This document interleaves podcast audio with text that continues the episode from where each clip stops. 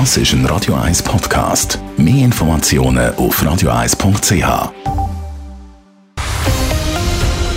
Radio 1 Thema. Wie im falschen Film fühlt sich Zürcher Regierungsrätin Jacqueline Fehr laut eigenen Aussagen. Sie hat die Medien heute vertieft über das Datenleck in der Zürcher Justizdirektion aufgeklärt.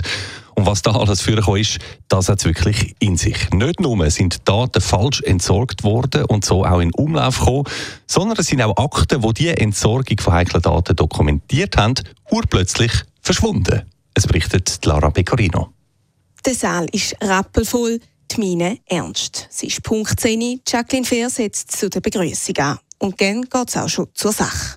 Es ist unter keinem Titel zu rechtfertigen, wie in den Nullerjahren mutmaßlich Datenträger der Direktion der Justiz und des Innern entsorgt wurden.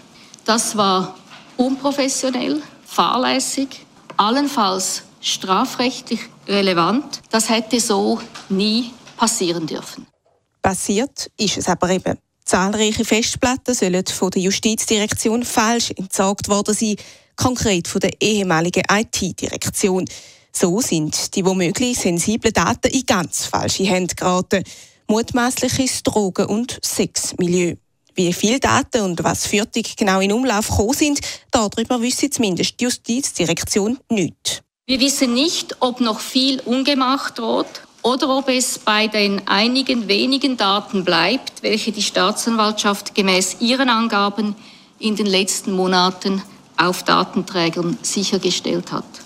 Bei allem Wehrweisen, die Situation ist extrem unbefriedigend. Immerhin eine gute Nachricht gäbe es. Eine externe Untersuchung die entlastet die heutige Justizdirektion. Gemäss dem Bericht ist die IT-Sicherheit ab 2013, also in den Jahren nach dem Datenskandal, gewährleistet. Es wurde rasch festgehalten, dass keine sofortigen Maßnahmen nötig sind. Es bestand nach Erkenntnissen der externen Expertinnen auch keine Gefahr, dass sich solche Vorfälle aktuell wiederholen konnten. Die Autorinnen formulierten in der Administrativuntersuchungen verschiedene ernstzunehmende, wichtige, prioritäre Empfehlungen für den Umgang mit Datensicherheit. Und die werden jetzt auch umgesetzt. Eine Frage, die aber auch beschäftigt, ist, warum das Kantonsregierung erst jetzt über den Vorfall informiert hat, das, obwohl die Vorfälle schon seit mehreren Jahren bekannt sind. Die Vorfälle hat man der Öffentlichkeit zum Schutz vom laufenden Strafverfahren vorenthalten.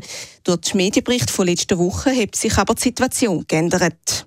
Im Rückblick kann man diese Kommunikationsstrategie kritisieren. Ich bin selber auch nicht sicher, ob ich es in einem ähnlichen Fall wieder so machen würde. Was ich aber in aller Deutlichkeit sagen möchte, wir bemühen uns ernsthaft, jederzeit so transparent zu sein, wie es uns möglich ist. Es ist ein Fall, wo schon jetzt höchst brisant ist.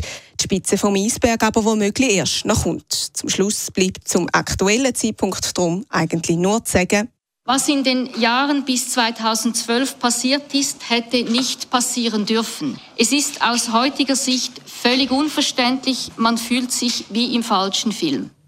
Zürcher Justizdirektorin Jacqueline Fehr im Beitrag von Lara Pecorino. Mehr Stimmen und Hintergründe zum Zürcher Datenskandal gibt es dann auch nochmal heute Nachmittag nach der 4 hier auf Radio 1. Radio 1 Thema. Jederzeit zum Nachlesen als Podcast auf radio1.ch.